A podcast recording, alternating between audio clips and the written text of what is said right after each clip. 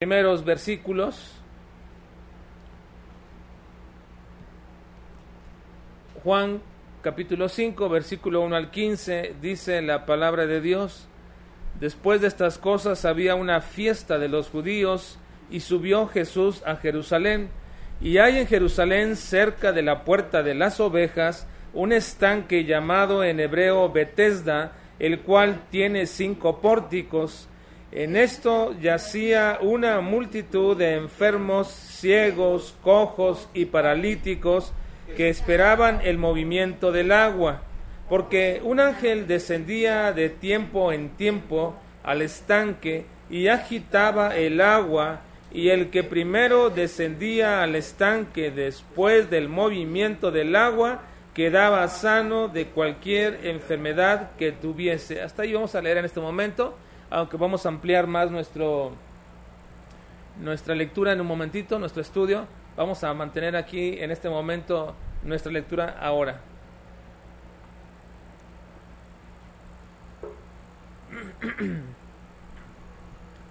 Y en este inicio, hermanos, del capítulo 5 que tendremos, Juan nos introduce de manera inmediata con uno de los milagros más polémicos llevado a cabo por nuestro Señor Jesucristo. No porque los milagros de Cristo fueran polémicos en sí mismos, ni tampoco tenía que ver con la sanidad de este hombre enfermo por más de 38 años, sino porque el entorno dentro de este milagro descrito por Juan aparentemente nos está relatando acerca de un acontecimiento que pareciera que está sacado de un libro apócrifo o de un relato mezclado con un cuento de historietas. Nos relata que existía cada cierto intervalo de tiempo un acontecimiento algo inusitado y nunca visto en toda la cronología de la historia que tenemos de la escritura. Que un ángel bajaba de vez en cuando, de tiempo en tiempo, y movía las aguas, y el primero que entraba al agua quedaba sano de su enfermedad. Esto es muy peculiar y en un momento voy a comentar algo acerca de ello en el desarrollo de nuestro tema, pero déjeme decirle que esto ha tenido cierta polémica dentro de los estudiosos, dentro de aquellos que son llamados críticos textuales, en establecer si esto es real o no es real. Pero antes déjeme establecer lo que he puesto en mi título de nuestra enseñanza de hoy, la forma más que el acto y el acto más que la actitud son señales de una religión condenada. Así que la forma, ponerle más énfasis a la forma que al asunto y luego el acto, ponerle más énfasis que la actitud, son las señales de una religión que es condenada por el mismo Señor Jesucristo. Y de esta forma quiero establecer lo peligroso que puede ser tener una religión para algunos como muy importante para sus vidas. Lo que es cierto es que si entendemos como religión el sistema de ritos que una persona practica en virtud de sus creencias, y luego si ese sistema de ritos practicados se llega a formalizar dentro de una comunidad y es elevado a una práctica fundamental y necesaria para que alguien pueda ser salvo o beneficiado en su persona, entonces podemos decir que existe allí una religión y quien la practica es religioso. Y esta es la clase de prácticas que siempre fue condenada por nuestro Señor Jesucristo.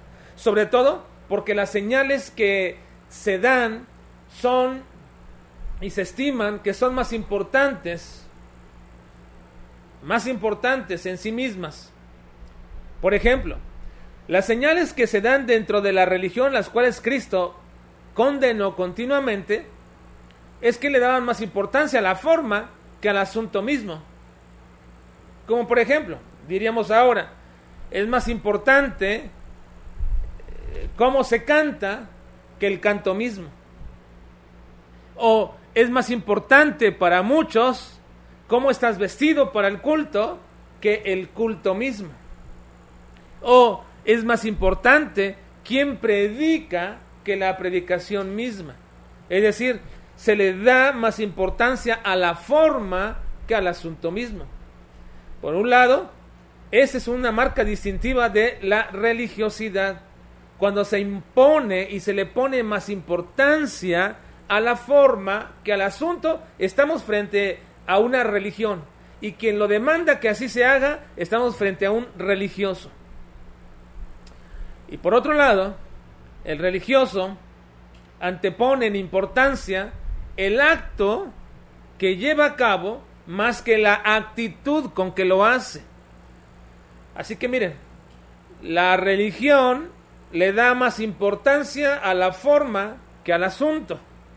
El religioso le da más importancia, el religioso que practica esa religión, le da más importancia al acto que a su actitud con que lo hace.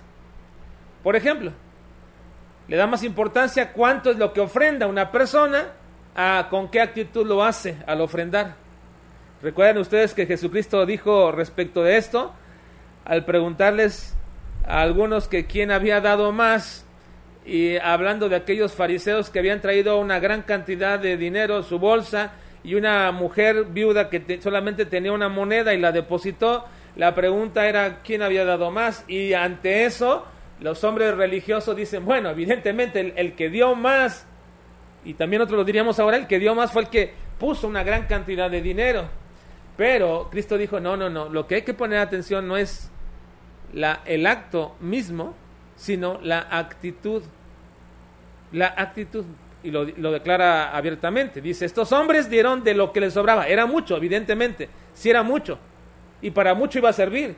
Pero dieron de lo que les sobraba. Para ellos no hubo absolutamente ninguna actitud de ofrendar. Ofrendar es sacrificar. Por cierto. Eso significa ofrendar, sacrificar.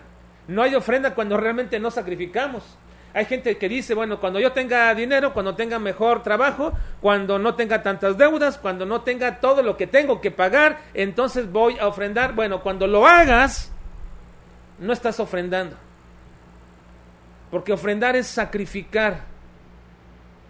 Y así le dijo Cristo, esta mujer dio todo lo que tenía todo su sustento lo entregó. Así que realmente la que dio más fue esta mujer. No por la cantidad, sino por la actitud. Eso es lo que Cristo dijo respecto a la actitud y el acto. O por ejemplo, cuando realizas un trabajo en el templo, no es más importante el trabajo que realizas que la actitud con que lo haces, con que lo llegas a hacer. Casi cualquier cosa que hacemos si eres un religioso, será más importante lo que estás haciendo que cómo lo estás haciendo. He visto a tanta gente servir en la iglesia y hacerle enojado, frustrado, desinteresado, porque nadie pone atención en lo que hace, o porque nadie valora lo que hizo, o porque alguien arruinó las cosas que hizo. Eso, esas actitudes llegan a entorpecer nuestros actos y hacerlos realmente inútiles no es tan importante lo que haces a cómo lo haces. Fue lo que Cristo le dijo precisamente a Caín. Si bien hicieres, ¿no serás enaltecido? Porque Dios vio la ofrenda de Abel. Primero dice la Biblia, vio a Abel y a su ofrenda. Y luego vio a Caín y a su ofrenda. Es decir, miró la actitud y cómo lo hicieron. Abel escogió lo mejor lo mejor de sus ovejas, lo más gordo, el primogénito más gordo. Pero Caín buscó del fruto de la tierra, así que Dios no miró tanto la ofrenda, sino miró la actitud de ellos.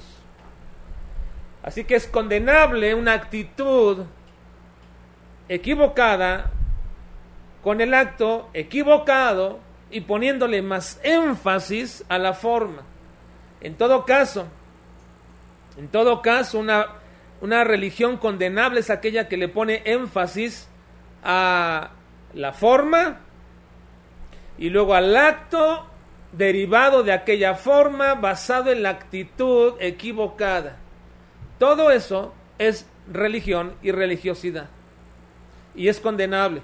Y Cristo lo condenó continuamente a todos los religiosos de su tiempo. Les condenó su religiosidad por alejar con ello a las personas de Dios. Mire aquí dice Mateo 23, 15, ay de vosotros escribas y fariseos hipócritas, porque recorréis mar y tierra para ser un prosélito, es decir, un religioso como ustedes, y una vez hecho ese religioso, lo hacéis dos veces más hijo del infierno que vosotros. Eso no solamente aplica para los fariseos y escribas de su tiempo, eh, aplica para los religiosos de hoy día, llámese como se llame o se denomine como se denomine.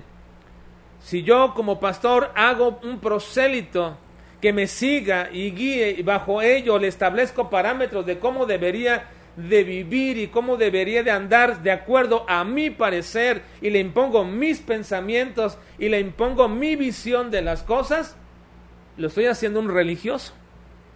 El proceso de discipulado que tenemos con las personas lleva a poner a Cristo como el ejemplo verdadero, correcto, de cuál debe seguir una persona y no nosotros. Pero a veces en el proceso de discipulado, muchos discipuladores hacen prosélitos de sí mismos a otros, imponiéndoles su visión, imponiéndoles su pensamiento, imponiéndoles lo que ellos creen que debe de ser. Y Cristo dice, lo hacéis dos veces más hijo del infierno que vosotros. También Cristo condenó las prácticas religiosas porque eran mera apariencia sin ningún fruto en su vida. Miren Mateo 23, 27. Ay de vosotros escribas y fariseos hipócritas, porque sois semejantes a sepulcros blanqueados, que por fuera a la verdad se muestran hermosos, mas por dentro están llenos de hueso, de muertos y de toda inmundicia. Así era la religión y el religioso, por fuera bien presentable, por fuera bien aparentemente un hombre muy devoto, muy devota, pero por dentro llenos de inmundicia. Cristo condenó a los religiosos y la religión de su tiempo porque la usaban como pretexto para sus propios intereses. Vean Marcos capítulo 7, versículos 11 al 13. Pero vosotros decís, basta que diga un hombre al padre o a la madre, es corbán, que quiere decir mi ofrenda a Dios, todo aquello con que pudiera ayudarte y no le dejáis hacer más por su padre o por su madre, invalidando la palabra de Dios con vuestra tradición que habéis transmitido, y muchas cosas hacéis semejantes a estas. Entonces Cristo criticaba esas formas religiosas. De hecho, la práctica del corbán era una práctica muy religiosa en beneficio del el templo y los que ahí trabajaban. Porque cuando un hombre quería entregar algo al templo, le decían, di lo que es corbán, ya no puedes usarlo para tu padre, tu madre, si te llega alguna necesidad. Y si llega alguna necesidad, entonces tienes que rescatarlo, aun cuando no nos los des o no lo entregues, y tienes que pagar al templo un impuesto por causa de ello. Ese era un beneficio solamente para ellos. Bueno, así que entonces, estas eran las prácticas religiosas y religiosidad de su tiempo. Así que veamos hoy, en este momento, en este milagro un caso de religiosidad y de religiosos. Vean por favor conmigo el versículo 1 y 2 que ya acabamos de leer, pero voy a releer nuevamente. Dice, después de estas cosas había una fiesta de los judíos, no nos dice qué fiesta, ni tampoco nos da un tiempo definido como lo hace anteriormente al decirnos dos o tres días después o el día después. Ahora dice después de estas cosas, ya es un tiempo indefinido. Y dice, había una fiesta de los judíos, tampoco sabemos. Muchos dicen que era la Pascua, los tabernáculos. En realidad no sabemos. Había una fiesta. Si hubiese sido la Pascua, normalmente se, se especifica cómo estaba la fiesta, porque era una fiesta nacional. Pero al referir aquí una fiesta, no nos dice eh, cuál fiesta era. Pero Jesús subió a Jerusalén por causa de esta fiesta. Y luego aclara, y hay en Jerusalén, cerca de la puerta de las ovejas, un estanque llamado en hebreo Betesda, el cual tiene cinco pórticos. Por siglos se ha creído que este lugar es ficticio. Ninguno de los hallazgos hasta hace algunos años concordaban con este relato. No se había encontrado algunos aparentemente a, cosas que podrían llegar a ser este lugar o no se encontraron excavaciones que pudieran dar indicios de ello. aparentemente algunas cosas podrían ser una opción, pero realmente no encajaban lo suficientemente bien con la descripción de los cinco pórticos a los cuales Juan alude. Durante mucho tiempo, entonces se supuso que la piscina o el estanque mencionado por Juan era realmente ficción. Eh, era un, una, una, una creación ficticia en realidad a un lugar histórico y real. Sin embargo, en el siglo XIX, un arqueólogo llamado Konrad Zick descubrió un estanque enorme ubicado a unos 30 metros al noreste de la iglesia que hoy se denomina como la iglesia de Santana, al inicio de lo que se llama también la Vía Dolorosa, en el barrio musulmán de la ciudad vieja de Jerusalén. Zick, que es el arqueólogo, especialista en sistemas de agua en la antigua Jerusalén, no tardó rápidamente en descubrir que el estanque coincidía con la descripción de los cinco pórticos que llamaba Juan. De hecho, se componía de dos cavidades separadas por un muro, sumado un total de cinco muros. Tras un estudio arqueológico más concienzudo, empezó a develarse la función que tenía dos piletas separadas de este, de este estanque. La pileta sur, que presentaba una serie de escalones anchos, servía de mikveh, es decir, un baño empleado para inmersiones rituales del judaísmo. Eh, ese, ese, baño que continuamente Juan alude, ¿verdad? Como la purificación. Y luego la pileta al norte, de mayor tamaño, servía como un reservorio para suplir continuamente de agua a la piscina menor. Ahora Juan, el Evangelio de Juan menciona que el paralítico y otras personas discapacitadas se sentaban junto a la piscina o el estanque y esperaban a que el agua se agitara para introducirse y sanarse. De hecho, se creía que una vez, en algún momento de un del día o de cualquier día, un ángel descendía a la piscina causando el movimiento del agua y que la primera persona que entraba en la piscina en ese momento quedaría curada.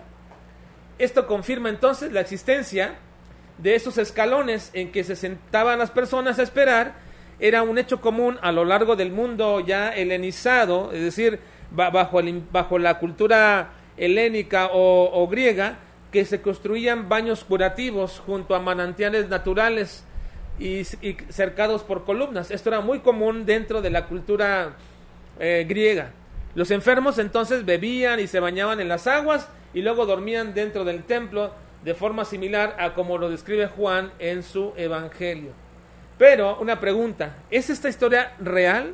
¿Realmente esta historia que nos dice Juan aquí de un ángel que bajaba y movía las aguas es real? No me refiero a la historia del enfermo sanado por Cristo, sino a la del ángel que descendía de, de tiempo en tiempo para revolver el agua. Ahora, no era, probablemente no era un tiempo definido, pero sí era un tiempo continuo en el cual se sucedía todo esto. La pregunta es, ¿es esta una historia real? Aquí hay muchas opiniones a este respecto y están divididas. La mayoría se carga un poco hacia el punto de establecer que esta historia no es real, real. real. La mayoría de las opiniones establecen que no es real esta historia. Y en ese punto están divididos los que dicen que no es real y que es la gran mayoría quienes lo dicen de estudiosos. Se dividen en dos, en dos, en dos tipos de personas que niegan que sea real. Primero, que el versículo 4 mencionado aquí, vamos a leer por favor el versículo 4.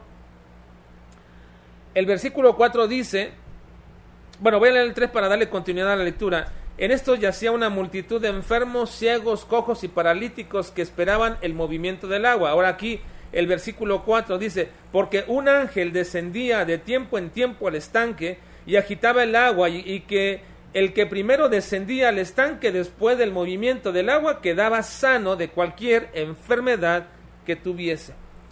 Entonces, los que dicen que el versículo 4 y niegan que esta historia sea, sea real, ellos dicen que este versículo 4 fue añadido después de que Juan escribió su evangelio. De alguna forma, de alguna manera, después del primer siglo, algunos que tenían este evangelio y lo contenían, le añadieron este versículo 4. Estos que creen eh, eh, esta añadidura presentan pruebas de que en los manuscritos más antiguos no se encuentra este texto. Algunos críticos textuales incluso establecen que las frases aquí utilizadas no son características de la escritura de Juan. Muchos teólogos y predicadores muy conocidos por nosotros y que nos escuchamos muchas veces se adhieren a este argumento, que este versículo fue añadido por alguien y por lo tanto niegan que lo que aquí se menciona haya sido real. Por otro lado, también están los que dicen que no es real, pero no dicen que fue añadido el versículo. Ellos dicen aquí que lo que Juan está expresando no es más que una aclaración a una creencia popular, pero no está describiendo Juan que esto era una realidad. El hecho de que Juan lo mencione simplemente es la manifestación de la creencia popular en Jerusalén de que cuando el agua se movía era porque un ángel bajaba y movía el agua y entonces la gente entraba y era sanado.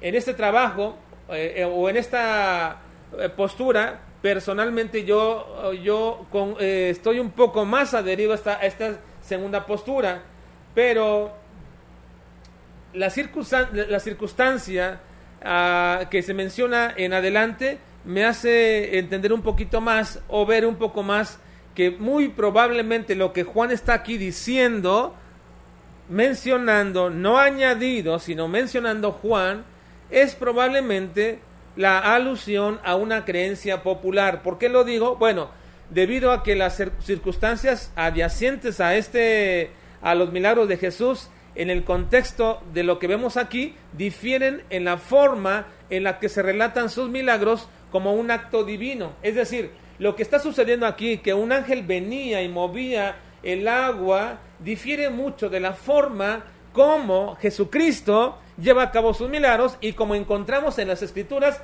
cómo Dios obra con poder divino para hacer sus milagros. Así que, de una manera clara e inequívoca, establece que los milagros de Jesús son procedencia de Dios. Pero también, cuando se dice que Dios hizo un milagro, de manera muy clara, la gente, la gente sabe que esto era obra de Dios. Y lo menciono esto porque al parecer la creencia popular no era que Dios sanaba a las personas, sino que un cierto ángel con ciertos poderes movía el agua, le daba poderes curativos al agua y luego la primera persona que alcanzara a entrar era sanada cualquiera que fuera su enfermedad. Ceguera, cojo, paralítico, cualquier cosa que tuviera, sería sanado. Eso difiere mucho de la manera en que Dios obra y cómo la gente reconoce que es Dios obrando. Miren, por ejemplo, cuando los egipcios trataron de imitar los milagros de Dios, ellos tuvieron que reconocer que no podían imitar y cuando lo que Dios hacía realmente, realmente era de parte de Dios. Éxodo capítulo 8, versículos 18 al 19 dice lo siguiente, y los hechiceros hicieron así también para sacar piojos con sus encantamientos, pero no pudieron. Y hubo piojos tanto en los hombres como en las bestias. Entonces los hechiceros dijeron a Faraón, dedo de Dios es este. Mas el corazón de Faraón se endureció y no los escuchó como Jehová lo había dicho. Ahora, no es que Faraón no creyera que era obra de Dios, sino que no le interesó que fuera una obra de Dios. Y no es que los fariseos no supieran que era obra de, de Dios lo que Cristo hacía cuando hacía milagros, es que no les interesaba que Cristo lo hiciera.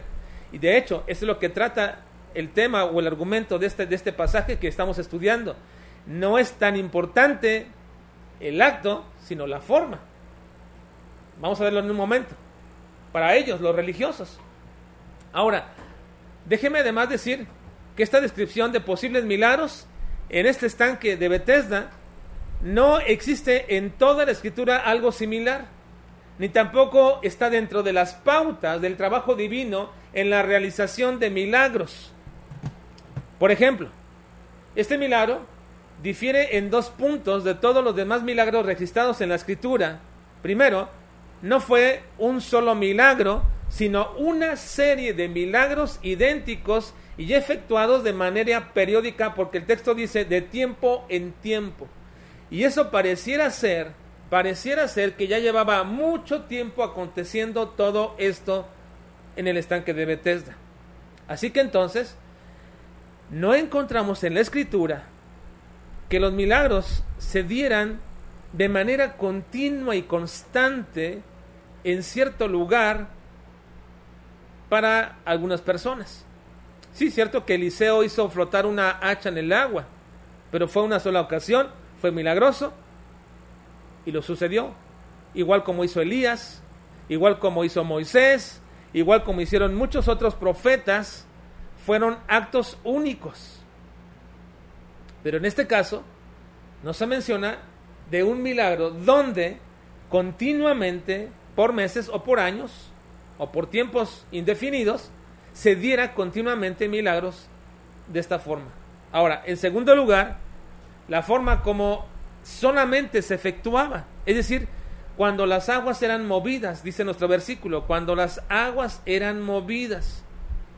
Así que únicamente sobre un paciente a la vez y el enfermo que primero descendía al estanque después del movimiento del agua, no durante el agua, sino después del movimiento del agua, una vez movida y en primero que entraba, entonces era sanado.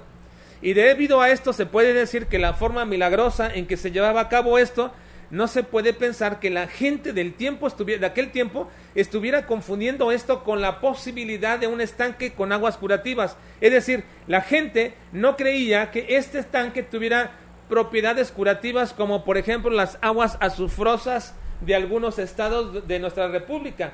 En Querétaro existe un lugar llamado Tlacote donde por mucho tiempo surgía agua azufrosa y comenzó a llegar gente pensando que tenía cualidades curativas. Ahora, sí tenía cualidades curativas porque era agua de azufre, pero luego le confirieron poderes curativos porque una cierta virgen le daba esos poderes curativos de tal manera que empezó a llegar gente de todas partes, incluso deportistas de a nivel mundial empezaron a llegar ahí para ser sanados de sus enfermedades.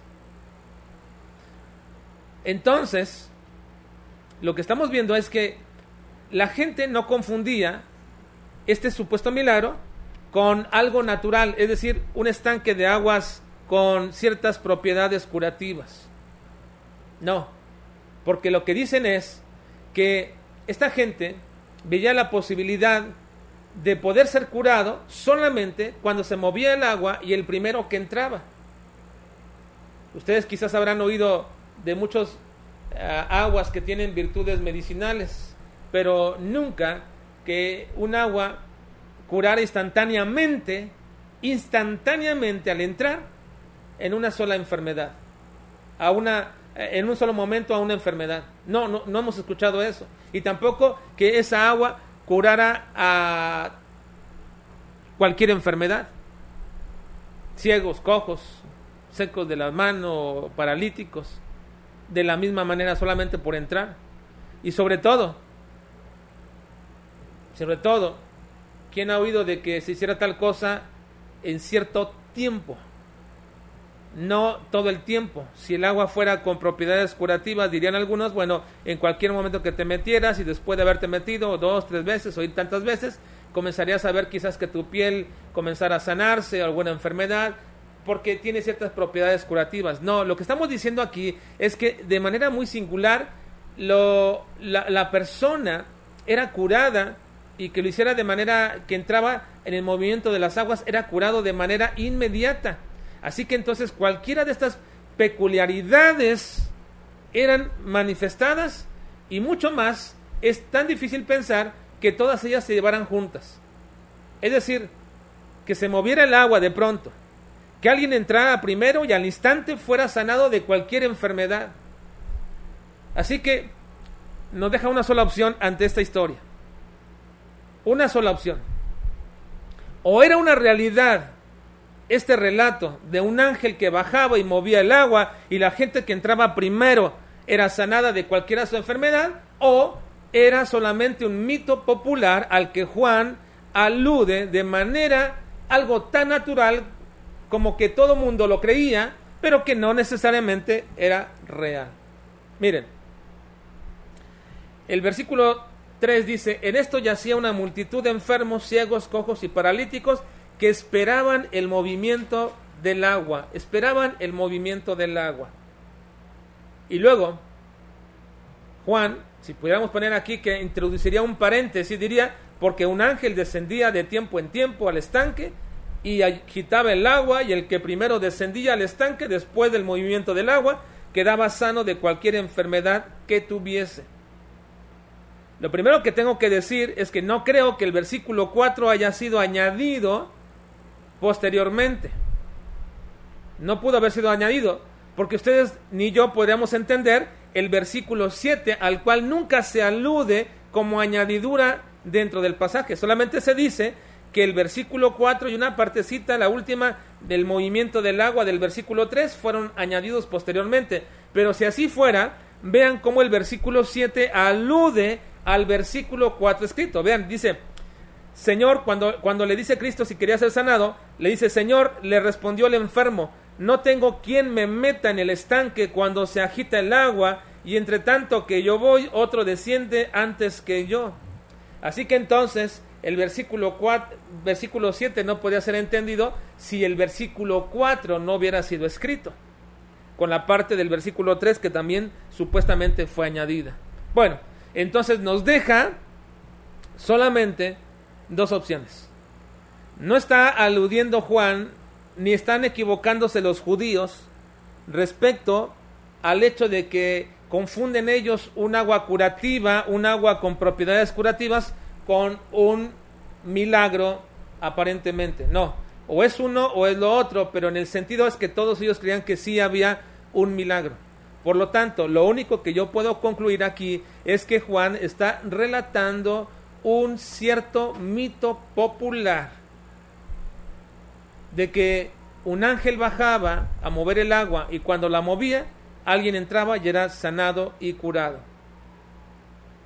Ahora, este evento de sanidad que lleva a cabo Cristo es un ejemplo maravilloso del poder divino de Cristo y una incomprensión del poder sanador que tiene Cristo, pero también una manifestación gloriosa de la gracia soberana de Dios. Y con esto quiero concluir esta tarde. Primero, quiero que vean una oferta única que hace el Señor Jesucristo. En el versículo 5 dice, había un hombre que hacía 38 años que estaba enfermo. Cuando Jesús lo vio acostado y supo que llevaba ya mucho tiempo así, le dijo, ¿quieres ser sano? ¿Quieres ser sano? ¿Qué oferta de Cristo para este hombre? La pregunta del Señor parece algo extraña. Obviamente que este hombre quería ser sano. Si no, no estaría en primera fila en el estanque, allá acostado. Y no sabemos cuánto tiempo estaría acostado esperando esta oportunidad. Pero la pregunta de Cristo atendía a varios propósitos. Primero, aseguraba que toda la atención de este hombre respecto al ofrecimiento de la sanidad que le estaba otorgando, la comunicación profunda de este hombre llegara y le entendiera el profundo amor que Cristo tenía por él. Pero este hombre no captó el peso de la oferta de Jesús respecto a su divinidad ni al poder. En lugar de pedirle al Señor la sanidad, respondió expresando expresando su creencia popular del poder sanador del estanque.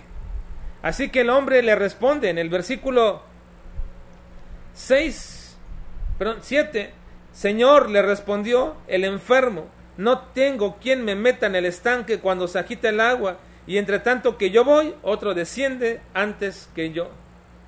Así que la oferta de Cristo del poder sanador, ¿quieres ser sanado? ¿Quieres ser sano? No la entendió del todo. Él dijo frustrado, bueno, por supuesto que quiero, pero ¿quién me mete al agua? ¿Quién me podría meter al agua? Independientemente de que si él creyera que un ángel agitaba el agua, o si creía que cuando el agua se agitaba tal vez por alguna oleada de la fuente contigua que tenía, y solamente se sanaba la primera persona que entraba al estanque, como él no podía moverse muy rápido por sí mismo y nadie le ayudaba para poder llegar hasta allí y nunca él había conseguido llegar a ser el primero. ¿Quién sabe desde cuánto hace que lo intentaba, pero nunca podía ser el primero? Nunca pensó este hombre que Jesús pudiera curarlo. Nunca pensó que la pregunta de Cristo refiriera a esto. ¿Quieres ser sano? Él simplemente ni siquiera sabía quién era Jesús. Así que cuando Jesús le pregunta, ¿quieres ser sano? Él siempre está pensando, está diciendo, bueno, aquí estoy, he querido ser sano desde muchos años, pero nadie me puede meter. Él nunca pensó en Jesús. Esto es relevante por algo que voy a mencionar en un momento. Ni siquiera sabía quién era Jesús. Vean el versículo 13. Dice el versículo 13. Y el que había sido sanado no sabía quién fuese, porque Jesús se había apartado de la gente que estaba en aquel lugar. Cuando los fariseos le preguntaron quién fue el que te sanó, él dijo, no sé, ni siquiera sé quién fue el que me sanó, ni siquiera sabía quién era Jesús. Quizás pensó que si Jesús a lo mejor le estaba ofreciendo en ese momento poder ayudarlo para entrar al estanque. ¿Quieres ser sano? Quizás Jesús, él pensó, me está ofreciendo ayuda. De esta manera está desconociendo el poder divino de Jesús. Y en lugar de eso, vemos la respuesta malhumorada y frustrada de este hombre que por muchos años no había podido ser sanado. Señor, le respondió el enfermo, no tengo quien me meta en el estanque y cuando se agita el agua y entre tanto que yo voy, otro desciende antes que yo. Pero ahora viene no solamente el ofrecimiento divino, viene la manifestación del poder divino de Cristo, con autoridad, sin que tuviera nada que ver con lo que este hombre estaba frustrado o no por entrar al agua. Cristo le dice autoritativamente, levántate, toma tu lecho y anda. Los tres mandatos aquí expresados, levántate, toma tu lecho y anda. Los tres mandatos aquí expresados hablan de una completa curación que este hombre va a evidenciar. El hombre se levantó, después tomó su lecho y después anduvo. Esto me hizo recordar cómo le expresó una vez alguien, ¿verdad? Dijo alguien cuando predicaba de esta manera, dice, el hombre se levantó, tomó su lecho y andó, ¿verdad? Este, pensando en la misma forma del verbo. Se levantó, tomó y andó. Bueno, pero aquí los verbos utilizados expresan precisamente la completa curación de este hombre. Fue lo que él hizo. Se levantó, tomó el lecho y anduvo. Ahora, a diferencia de muchas supuestas sanidades que hoy día muchos dicen tener o hacer, la sanidad de Jesús era completa e instantánea y no requería fe. Lo podía hacer con fe o lo podía hacer sin fe. De hecho, cuando Jesús le preguntaba algunas veces, eh, ¿tienes fe respecto a esto? Algunos respondían, pero no era la fe la determinante de la sanidad, de ninguna forma. No era la fe, no era requerida la fe para ser sanado. Esta, esta sanidad demuestra esta grande verdad, porque este hombre ni tenía fe, ni Cristo le preguntó si tenía fe. Es más, este hombre ni, ni conocía a Jesús, ni sabía quién estaba diciendo que si quería ser sanado. Simplemente Jesús de manera instantánea le dice, levántate, toma tu lecho y anda. Y este hombre dice, versículo 9, y al instante aquel hombre fue sanado y tomó su lecho y anduvo y era de día, era día de reposo aquel día. Así que esta necesidad, perdón, esta sanidad nos manifiesta algo muy, muy importante. Una de las mentiras más crueles, más despiadadas, más nefastas de hoy día, de los que se llaman sanadores o sanadores mediante la fe, que hoy van por todas partes engatusando y engañando a muchas personas en campañas de sanidad, cuando hacen sus supuestas sanidades y alguien los evidencia diciendo yo no fui sanado o alguien dice yo nunca a mí nunca me pasó absolutamente ninguna sanidad, entonces de inmediatamente ellos dicen, "No, es que te faltó fe. Fuiste un incrédulo, te faltó fe." Pero no, de ninguna manera. Jesús no sanaba de esta manera, este hombre ni tenía fe.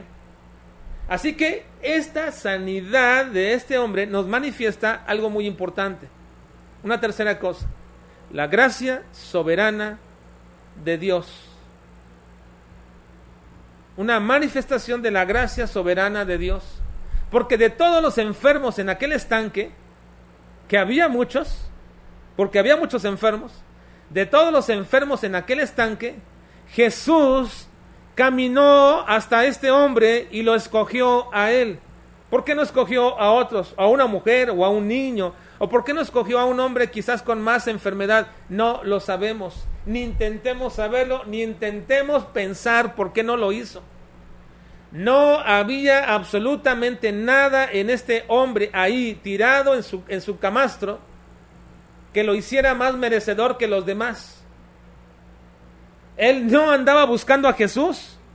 Este hombre no andaba buscando a Jesús. Fue Jesús quien caminó y se acercó hasta él. Así que no es una manifestación en este milagro de la gracia y la misericordia soberana de Dios. El Señor dijo, tendré misericordia del que tenga misericordia. ¿Y quién puede objetar eso? ¿Y quién le puede decir a Dios? ¿Y por qué no de todos? ¿Y quién le puede decir a Dios? ¿Y por qué nada más aquel? Esta es misericordia y soberanía de Dios. Es gracia del Señor solamente. Ahora, hermanos, habiendo dado este antecedente, solo pondré esta noche dos situaciones por las cuales me refiero como señales de un religiosismo condenable de Cristo en esta situación. Las pondré nada más de manifiesto, nada más las voy a enunciar y luego el día de mañana y en los próximos días las voy a tratar mediante audios. Primero, el primer hecho es de que exista una preocupación mayor por la forma que por el asunto mismo. Vean los versículos 9 al 13. Y al instante aquel hombre fue sanado y tomó su lecho y anduvo y era día de reposo aquel día. Entonces los judíos dijeron a aquel que había sido sanado, es día de reposo, no te es lícito llevar tu lecho. Él le respondió, el que me sanó, él mismo me dijo, toma tu lecho y anda. Entonces le preguntaron, ¿quién es el que te dijo, toma tu lecho y anda? Y el que había sido sanado no sabía quién fuese, porque Jesús se había apartado de la gente que estaba en aquel lugar. Ahora, vemos aquí una constante que vamos a ver en todos los milagros de Jesús. Los hombres fariseos siempre se enojaban porque Jesús hacía los milagros en el día sábado. Incluso hasta le dijeron a los hombres, hay tantos días para ser sanados, ¿por qué no vienen en otros días? ¿Por qué vienen en el día sábado? Se enojaban porque supuestamente se, se eh, quebrantaba el día sábado. No importaba, no importaba ser sanado, lo que importaba era no quebrantar el día sábado. Lo vamos a ver en la próxima sesión. Esta es una preocupación mayor por la forma que por el asunto. Y está presente hoy día en muchos cristianos que le ponen más énfasis a la forma que al asunto. Ahora, la segunda cosa que quiero poner de manifiesto, que también vamos a tratar como una señal de religiosismo condenable, es que muchas veces se pone más énfasis en el acto que en la actitud. Y aquí voy a manifestar algo que me parece peculiar. Vean la reacción del hombre, me parece un poco dudosa de esta persona sanada. Versículo 14. Dice, bueno, 13, le preguntan quién fue el que te dijo, él dijo no, no sé. Luego versículo 14, después le halló Jesús en el templo y le dijo, mira, has sido sanado, no peques más, para que no te venga alguna cosa peor. Vean, ahora Jesús lo encuentra nuevamente y se acerca a él y le vuelve a decir, ya fuiste sanado, no peques más, para que no te venga alguna cosa peor. Lo que me hace suponer a mí es que este hombre una de sus orígenes o de los orígenes de su enfermedad era algún pecado. Y Jesús le dice, no peques más para que te venga alguna, no te venga alguna cosa peor. Y aquí surge esta reacción, versículo 15. El hombre se fue y dio aviso a los judíos que Jesús era el que le había sanado. En otras palabras, si alguien dijera de manera muy popular, muy popular diría esto, fue con el chisme. Ya supe, me preguntaron quién era, ya supe. A mí me parece un poco dudosa la reacción de este hombre.